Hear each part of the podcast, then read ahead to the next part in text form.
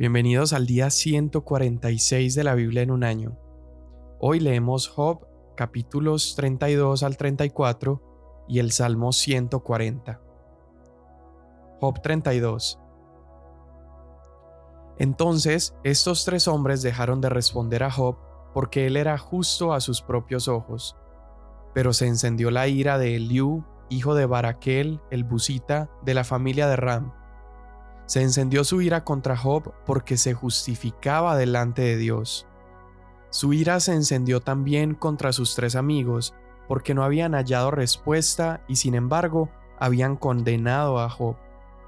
Eliú había esperado para hablar a Job porque los otros eran de más edad que él. Pero cuando vio Eliú que no había respuesta en la boca de los tres hombres, se encendió su ira y respondió Eliú, hijo de Baraquel el Busita, y dijo, Yo soy joven y ustedes ancianos, por eso tenía timidez y me atemorizaba declararles lo que pienso. Yo pensé que los días hablarían y los muchos años enseñarían sabiduría. Pero hay un espíritu en el hombre, y el soplo del Todopoderoso le da entendimiento. Los de muchos años quizá no sean sabios, ni los ancianos entiendan justicia.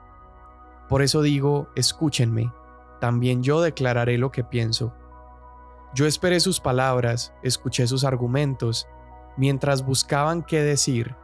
Les presté además mucha atención, pero no hubo ninguno que pudiera contradecir a Job, ninguno de ustedes que respondiera a sus palabras. No digan, hemos hallado sabiduría, Dios lo derrotará, no el hombre. Pero Él no ha dirigido sus palabras contra mí, ni yo le responderé con los argumentos de ustedes. Están desconcertados, ya no responden. Les ha faltado las palabras, y he de esperar porque no hablan, porque se detienen y ya no responden. Yo también responderé mi parte, yo también declararé lo que pienso, porque estoy lleno de palabras. Dentro de mí el espíritu me constriñe, mi vientre es como vino sin respiradero está a punto de reventar como odres nuevos. Déjenme hablar para que encuentre alivio, déjenme abrir los labios y responder, que no haga yo acepción de persona ni use lisonja con nadie, porque no sé lisonjear, de otra manera mi hacedor me llevaría pronto. Por tanto, Job, oye ahora mi discurso y presta atención a todas mis palabras. Ahora abro mi boca en mi paladar habla mi lengua. Mis palabras proceden de la rectitud de mi corazón, y con sinceridad mis labios hablan lo que saben. El Espíritu de Dios me ha hecho, y el aliento del Todopoderoso me da vida. Contradíceme si puedes, colócate delante de mí, ponte en pie. Yo, al igual que tú, pertenezco a Dios. Del barro yo también he sido formado. Mi temor no te debe espantar, ni mi mano agravarse contra ti. Ciertamente has hablado a oídos míos, y el sonido de tus palabras he oído. Yo soy limpio, sin transgresión, soy inocente, y en mí no hay culpa. Dios busca pretextos contra mí, me tiene como su enemigo. Pone mis pies en el cepo, vigila todas mis sendas. Pero déjame decirte que no tienes razón en esto porque Dios es más grande que el hombre. ¿Por qué te quejas contra Él diciendo que no da cuenta de todas sus acciones? Ciertamente Dios habla una vez y otra vez, pero nadie se da cuenta de ello. En un sueño, en una visión nocturna, cuando un sueño profundo cae sobre los hombres mientras dormitan en sus lechos, entonces Él abre el oído de los hombres y sella su instrucción para apartar al hombre de sus obras y del orgullo guardarlo. Libra su alma de la fosa y su vida de pasar al Seol. El hombre es castigado también con dolor en su lecho y con queja continua en sus huesos, para que su vida aborrezca el pan y su alma el alimento favorito. Su carne desaparece a la vista y sus huesos que no se veían aparecen entonces su alma se acerca a la fosa y su vida a los que causan la muerte. Si hay un ángel que sea su mediador, uno entre mil, para declarar al hombre lo que es bueno para él, y que tenga piedad de él y diga, líbralo de descender a la fosa, he hallado su rescate. Que su carne se vuelva más tierna que en su juventud, que regrese a los días de su vigor juvenil. Entonces orará a Dios y él lo aceptará, para que vea con gozo su rostro y restaure su justicia al hombre. Cantará él a los hombres y dirá, He pecado y pervertido lo que es justo, y no es apropiado para mí. Él ha redimido mi alma de descender a la fosa, y mi vida verá la luz. Dios hace todo esto con frecuencia a los hombres para rescatar su alma de la fosa, para que sea iluminado con la luz de la vida. Pon atención, Job, escúchame, guarda silencio y déjame hablar.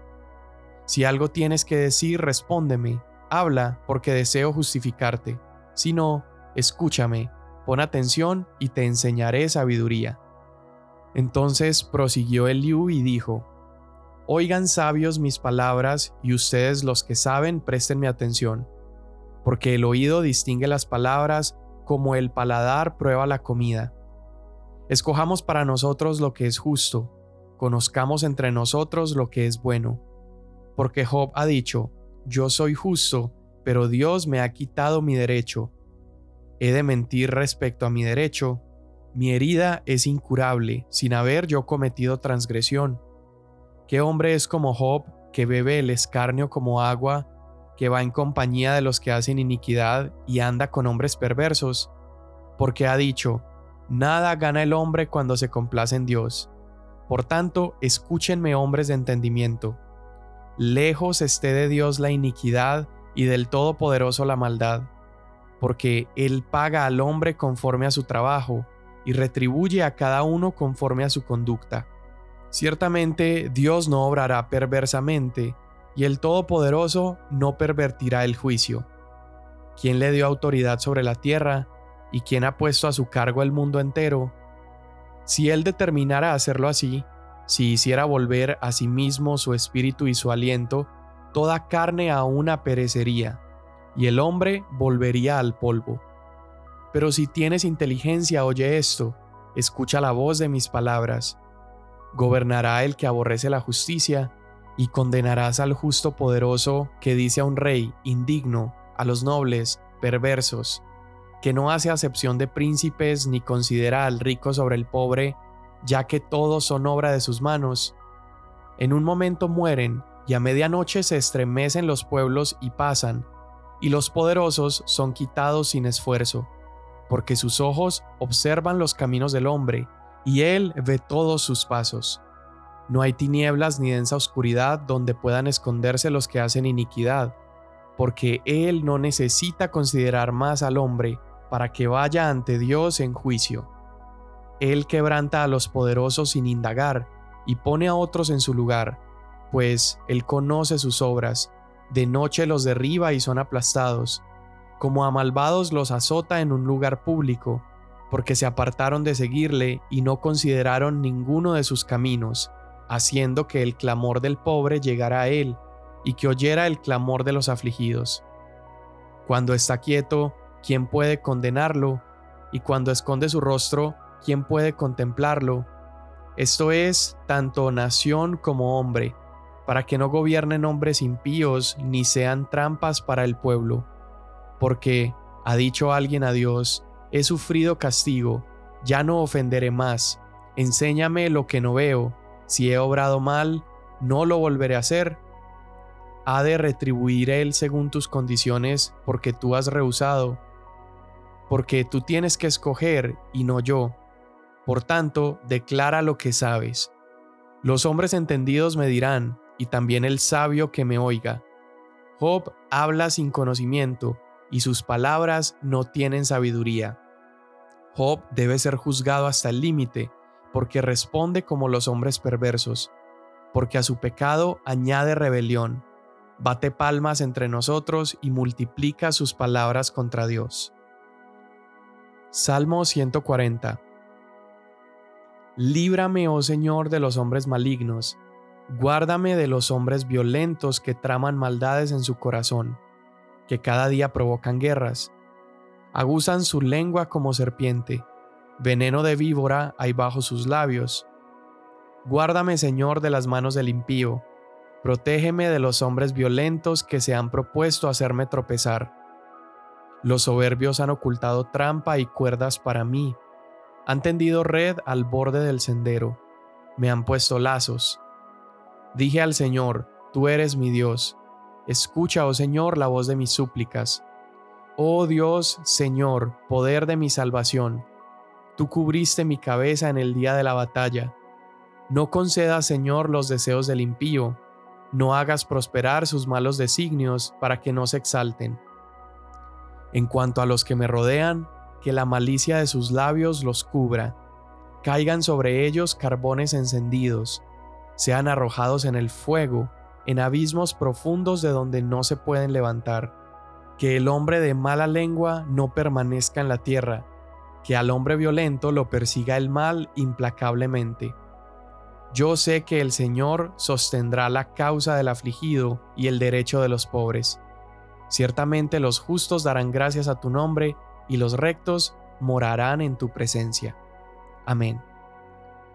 Bien, para estos capítulos, en el capítulo 32, todo el libro de Job entero comienza a tomar un nuevo rumbo. Hay un giro en la historia y este giro es porque entra un nuevo personaje que no habíamos escuchado hasta ahora y es Eliú. Antes de Eliú hablar, el narrador del libro nos lo introduce y nos empieza a explicar el narrador que Eliú está hablando porque Job se consideraba un hombre recto y como Job se estaba autojustificando, entonces Eliú se enojó por eso. Eliú se enojó con, con la idea de que Job pensaba que él era completamente perfecto y además el narrador nos dice que Eliú también se enojó con los amigos de Job porque ellos solamente lo estaban condenando. Y acá quiero hacer una nota. Hay bastantes estudiosos que piensan que al momento de leer a Job necesitamos prestar especial atención a, número uno, el narrador de la historia y también a las palabras de Eliú. Vemos en las demás personas, en Job, en Elifaz, en Sofar, en Bildad, que a pesar de que contienen verdad sus palabras, realmente también se equivocaron. Pero algunos estudiosos piensan que completamente correctos están el narrador y Eliú. Entonces vale la pena prestar atención a lo que Eliú está diciendo. Y este tema que provoca que Eliú hable, a pesar de que él era un joven, era más joven que los demás hombres que estaban hablando. Al principio él sentía temor de dar su opinión precisamente por ser joven. Aquello que lo enoja es la autojustificación. Es el hecho de que Job decía, yo soy justo, yo no he hecho nada malo. Y la verdad es que desde el inicio esto está claro, está claro que a Job no le está sucediendo calamidad porque había hecho algo particular sino que todo este sufrimiento en la vida de Job sucedió porque Dios así lo quería, porque Dios tenía un propósito con ese sufrimiento. Y una de las maneras en las que vemos la bondad de Dios al momento de permitir que Job sufra es que fue precisamente ese sufrimiento de Job el que sacó a la luz estos indicios de orgullo en el corazón de Job. Lo hemos visto por más de 30 capítulos alegando que él es un hombre perfecto. Y claro, Job era un hombre justo eh, en su época, era un hombre que su bondad resaltaba por encima de la de muchísimos hombres. Sin embargo, la Biblia nos dice que no hay un solo justo, no hay alguien que sea completamente bueno. Sin embargo, Job se sentía tan autojustificado como para ponerse al nivel de Dios en un juicio, llamar a Dios al juzgado y pensar que está al nivel de exigirle algo a su creador. Esa es la razón por la que Liu comienza a hablar en contra de esa autolástima o victimización de Job. Y de hecho, el Liu llega al punto de decir que Job está hablando sin conocimiento, que Job ha perdido la sabiduría, porque en lugar de poner sus ojos en Dios, los ha puesto en sus circunstancias y esas circunstancias lo han llevado a creer que Él es absolutamente justo. Es en Jesús que nosotros encontramos entonces un contraste a esta actitud de Job.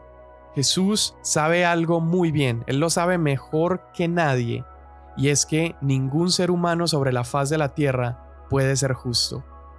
Sin embargo, este Jesús que sabía esto, conociendo esto, permitió cada uno de sus sufrimientos, permitió que esos hombres que no eran justos, que no estaban a su altura y su nivel, lo abofetearan, le arrancaran las barbas, le dieran latigazos, lo humillaran, lo escupieran e insultaran. Jesús permite cada uno de esos sufrimientos humillándose más. Y más adelante veremos la respuesta de Dios a Job, y su respuesta es en relación a su gloria y su grandeza. Y también Cristo conocía muy bien esa gloria, pues Jesús desde la eternidad estaba participando en esa gloria, en esa majestad. Y creo con todo mi corazón que es el comprender la gloria de Dios lo que hace humilde al pecador. El humilde se mantendrá humilde en su lugar porque reconoce que su posición es baja comparada con la majestad de Dios. El orgulloso se hace humilde al ver la gloria de Dios y el humilde se mantiene humilde al continuar contemplándola. Pablo nos aconseja allá en Filipenses capítulo 2 y él dice, haya pues en ustedes esta actitud que hubo también en Cristo Jesús. Y está hablando acerca de la humildad. Y él nos invita a vivir esa humildad. Es la humildad la que nos lleva a reconocer nuestra condición, lo que hace que nuestro corazón clame por un Salvador, lo que hace que nuestro corazón gima a gritos por una reconciliación, porque reconocemos que somos malos y que hemos fallado, y no caer en autojustificación, como lo hizo Job.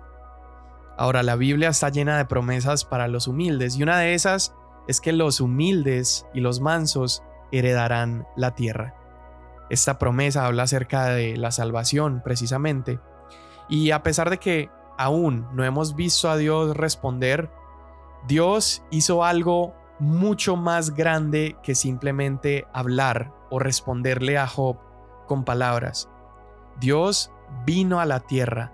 Dios contestó a los sufrimientos de la humanidad convirtiéndose precisamente en un humano que sufrió, convirtiéndose en la persona de Jesús y tomando ese papel de mediador entre nosotros y Dios. Y es entonces cuando morimos, si hemos puesto nuestra confianza en Él, que nos sucede lo que Eliú decía en el capítulo 33, verso 23.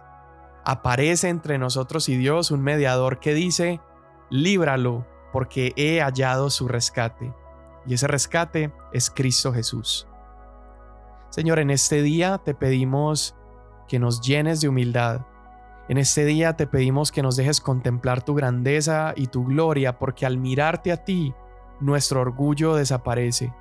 Al mirarte a ti, Señor, nuestro ego se hace pequeño. Y es por eso que necesitamos contemplar tu grandeza todos los días, porque todos los días nuestra carne y nuestro ego está luchando por crecer. Pero si nos mantenemos mirándote a ti, entonces seremos cada vez más como Jesús y tendremos esta actitud que tuvo también Él. Una actitud de humildad que nos lleve todos los días a entregar nuestras vidas por amor a ti. Te damos gracias en el nombre de Jesús. Amén. Mañana nos vemos.